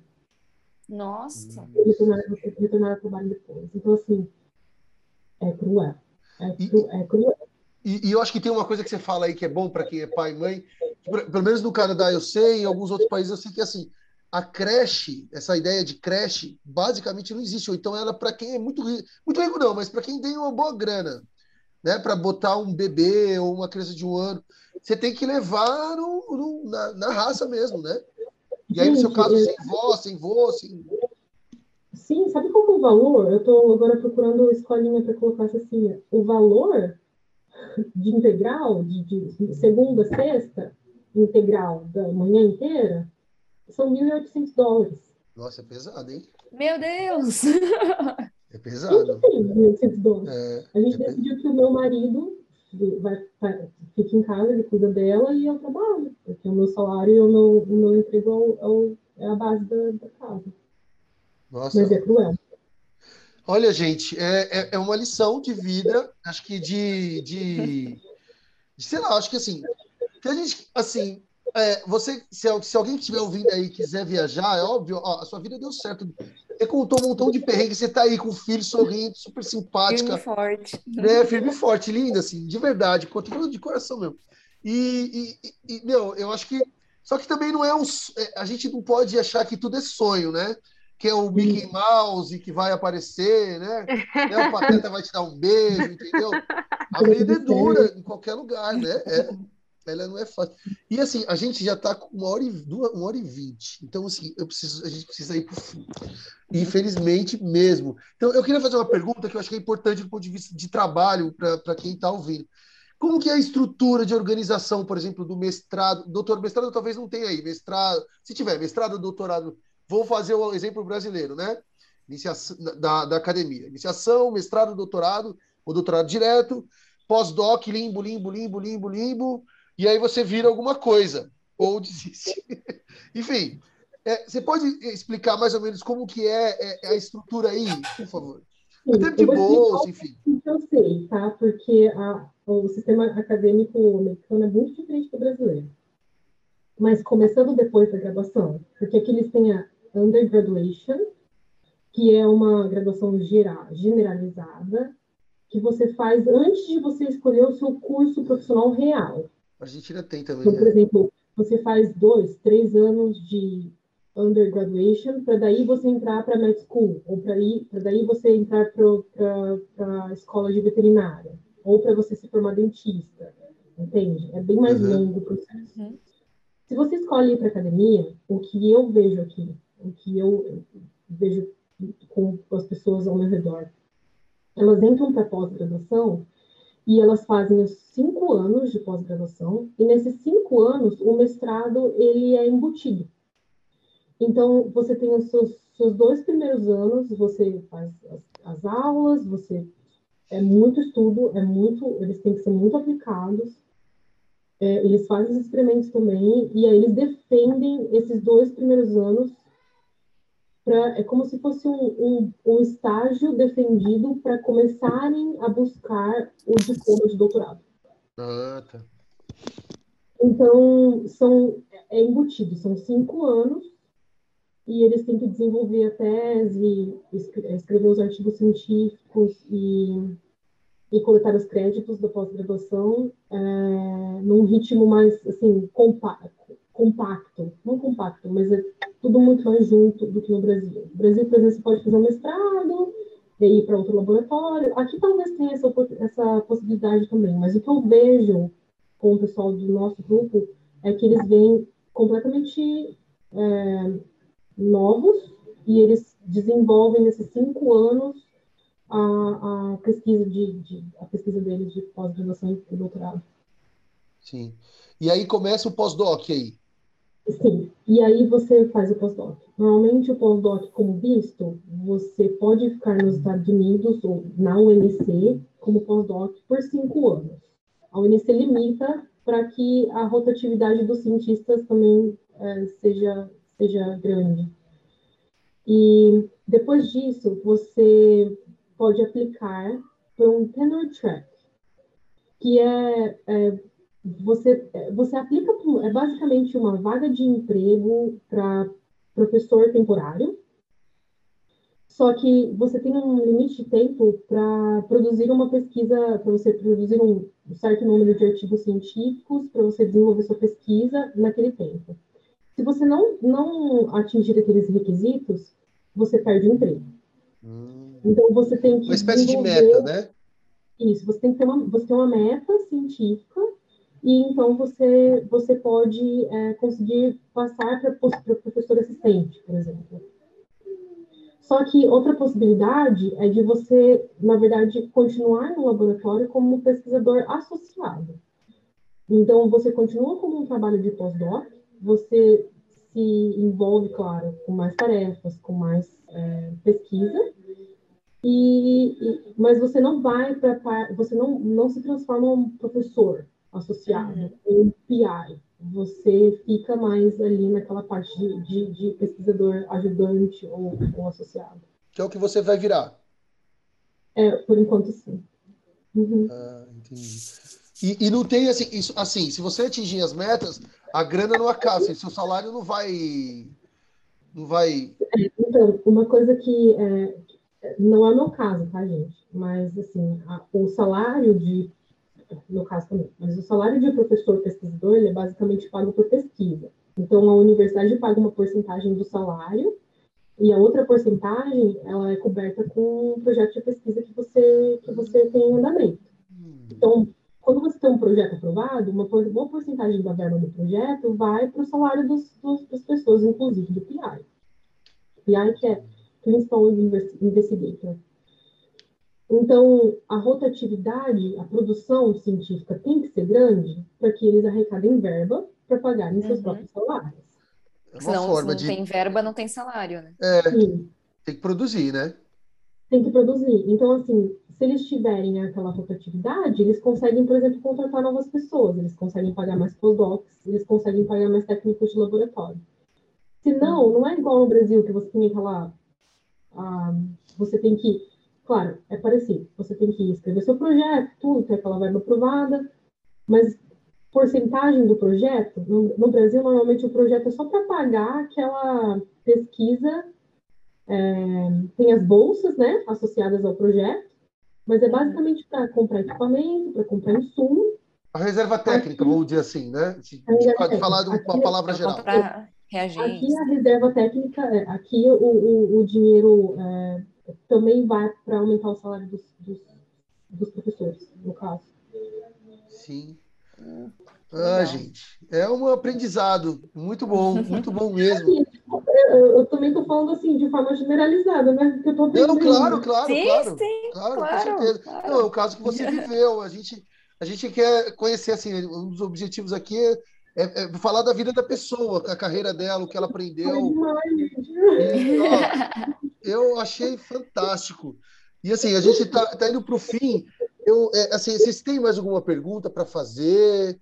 Gi, Bruna. Gi quer perguntar. Eu tenho uma coisa para falar, mas eu fico para o final. Ah, eu acho que eu tô tranquilo. Eu posso usar a sua boa vontade? É uma pergunta que eu, tô, eu pensei nela assim ao longo do...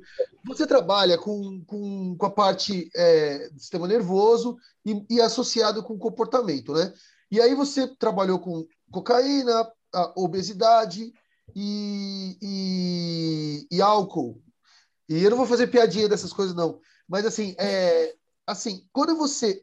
É possível pegar um experimento desse? Não, diferente. Qual é a, a porcentagem que você pode aplicar isso no humano? Por que, que eu digo isso? Porque se você olhar ciências sociais e tal, essas coisas, o humano ele sabe que está rolando, em teoria, sabe? Tem uma, uma, uma ideia maior. Um rato, ele vai ele vai ser mais arco reflexo, assim, ele vai ser mais é, bater e voltar. Não 100%, é óbvio, mas é, é, é, diferente. Então, assim, como que a sua pesquisa, os seus, os seus dados, suas conclusões e tal, elas, elas, até que ponto elas se encaixam no entendimento dos processos fisiológicos humanos? Tá, boa pergunta. É, você falou do, de animal, né? A gente tem uma, a gente trabalha com, um, um, sabe o, o camundongo C57? Só ouvi ele, falar. É, ele é aquele, aquele pretinho. pretinho. Sabe? Aquele cheio de energia, sabe? Sim, sim, sim, sim. Jinx, só. Ele natural, falando do, do abuso de álcool, ele naturalmente bebe voluntariamente mais do que qualquer outro, outra linha genética de roedor. Então, aqui a gente desenvolveu para estudar o consumo excessivo de álcool, por exemplo, aquele binge drinking, aquele. Sabe quando você vai numa festa e você bebe Sei, sei bem. É só naquele momento. E aí, se você começa a repetir aquilo, aquilo pode, pode ah, te ajudar a desenvolver uma dependência química é, do álcool. Então, a gente tem um modelo de animal aqui que chama, é, de consumo de álcool, que chama é, Drinking in the Dark, que é o bebendo no escuro. Hum. E o meu orientador, ele desenvolveu esse, esse, esse, é, esse, é, esse experimento, né, esse modelo de animal de abuso de drogas, então a gente usa para como modelo desse consumo excessivo de álcool voluntário. Então a gente não faz nada além de ofertar o álcool é, para o animal beber o quanto ele quiser até ele atingir um, um nível de, de álcool que é, que é considerado alto. Então você perguntou para mim como que se relaciona. Né? existem, claro, que a pesquisa básica ela é como é, é um quebra-cabeça. Então, assim, eu estudo uma pequena via de sinalização que responde para mim um detalhe de um sistema muito maior do que aquele. Mas existem pesquisas, no, no, caso do nosso laboratório, a gente faz um, parte de um estudo translacional em que a gente estuda, por exemplo, eu estudo agora no meu projeto de pós-doc o sistema noradrenérgico e como ele pode é, modular o consumo de álcool. Então, a, a gente, um, em humanos, a gente pode, por exemplo, manipular farmacologicamente o sistema noradrenérgico.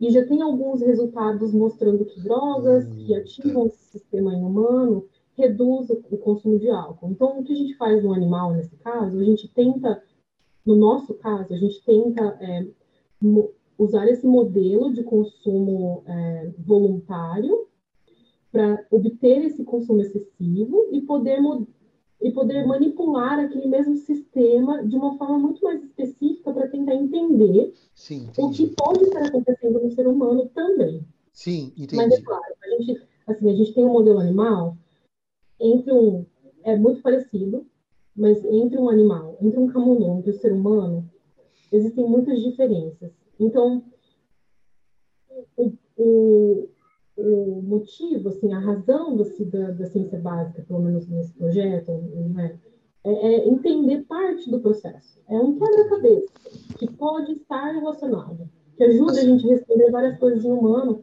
e que pode, por exemplo, ajudar a gente a desenvolver algum fármaco ou algum mecanismo que, que melhore a ação de, dessas drogas, por exemplo, essas, essas agonistas de, de, de sistema noradrenérgico, que reduza, por exemplo, melhore o efeito e reduza o efeito adverso. Sim. E que ajude a melhorar a condição do tratamento. Que pode inibir o receptor, né? muito geral. Não, eu entendi. Não, mas eu acho que ficou claro. Ficou claro. Ficou claro. Obrigado mesmo, valeu. De nada, gente. Bruno, você quiser falar? Aninha, é, eu queria falar, na verdade, queria te agradecer por ter aceitado o nosso convite e te falar que eu sempre tive essa impressão sua e eu continuo tendo. Você é uma das pessoas mais generosas que eu conheço. Você me ensinou tanto, mas tanto que assim, eu não tenho, acho que o quanto eu te agradecer não vai ser suficiente, porque eu não sei se você lembra, eu estava no final do mestrado apertada com um monte de coisa para fazer, experimento que não dava certo, animal que, que não deu certo. Lembra da infecção de micoplasma no biotérico? Eu perdi toda a minha ninhada, todos os meus animais, e você se voluntariou a me ensinar tudo que eu sei hoje, assim. Eu via você fazendo experimento, você me ensinava. Tinha coisa que eu nem sabia, assim, eu nem, nem não fazia. Mas eu via você fazendo e você me ensinava, você me mostrava, me explicava como se né, fosse a coisa mais natural do mundo.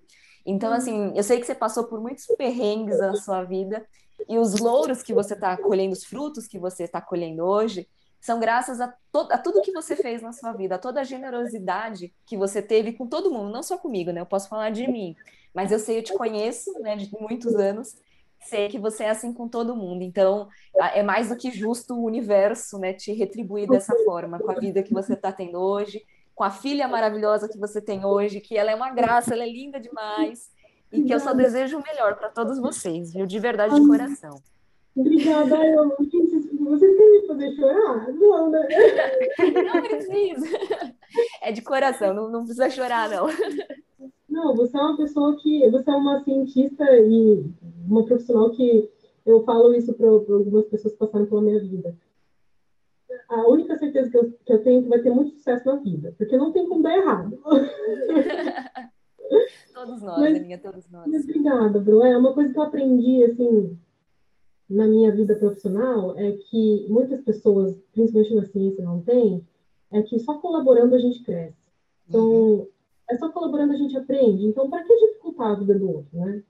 Então, e o conhecimento que eu adquiri, ele é, ele é público, ele é de todos fico muito feliz de, de poder ter ajudado, eu fico muito feliz de, de ver que as pessoas que algumas, as pessoas que passaram pela minha vida, é, eu fiz muitos amigos, e isso mostra que eu acho que eu fiz o certo, né? Alguma coisa certa estava fazendo. e que eu consegui ajudar algumas pessoas, por exemplo, a, Bru com os experimentos, a Meira agora conseguiu um pós-doc no Canadá, né? O é Thiago conseguiu ir para os Estados Unidos, então assim, eu, Acho que é, é a nossa missão, né? É colaborar. Não tem outra forma. Não tem como crescer sozinho. Maravilhoso. Gente, eu não vou falar nada. Eu vou agradecer a todos que ouviram. Eu vou, você é realmente uma fofa maravilha mesmo. Muito obrigado, muito obrigado. Gi, muito obrigado também por tudo que você faz, não só aqui, já que estamos na rasgação de aqui de cena. Bruna, muito obrigado. Muito e, obrigada a todos vocês também. E estamos terminando o nosso sexto e caloroso e de coração episódio aberto, né? Porque eu acho que a gente está aqui de coração aberto, mais do que qualquer coisa. E do Ciência Deriva. Gente, muito obrigado. E beijo, até a próxima, gente. Beijo, sucesso para vocês. Obrigada. Até mais, falou. Obrigada. Este foi o podcast Ciência Deriva, uma produção dos alunos Alanis Negri, Luiz Calazans, Giovana Malentac, Paulo Cardoso, Bruna Nascimento e Jaqueline Bernardes, além dos professores Cadu Tolucci e Bruno Irata, todos da Universidade Embi Morumbi. Muito obrigado e até a próxima!